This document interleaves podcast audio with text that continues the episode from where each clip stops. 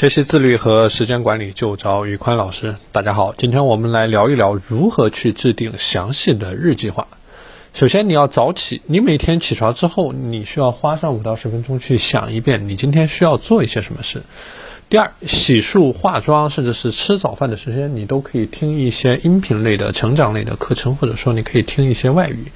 第三，必须吃早餐，必须吃早餐，必须吃早餐。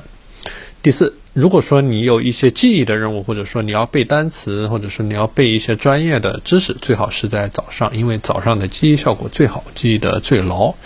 第五，复杂的工作、有价值的工作去安排在上午，上午是你大脑的黄金时间段。第六，在下午可以去安排一些简单的、机械的、重复的、不需要动脑的工作，因为这个时候是大脑最困倦的时候。第七，可以利用番茄钟时间工作法，每工作二十五分钟去休息五分钟。第八，每天要安排自由的活动时间，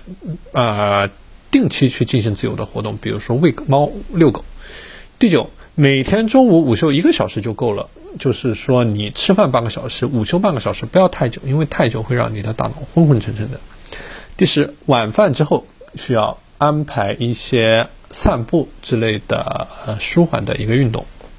好了，今天的内容就和大家分享到这里。大家如果想学习自律和时间管理方面的知识，欢迎添加我的微信 p a n l e o n 一九八八 p a n l e o n 一九八八，我是时间管理潘宇宽，我们下期节目再见。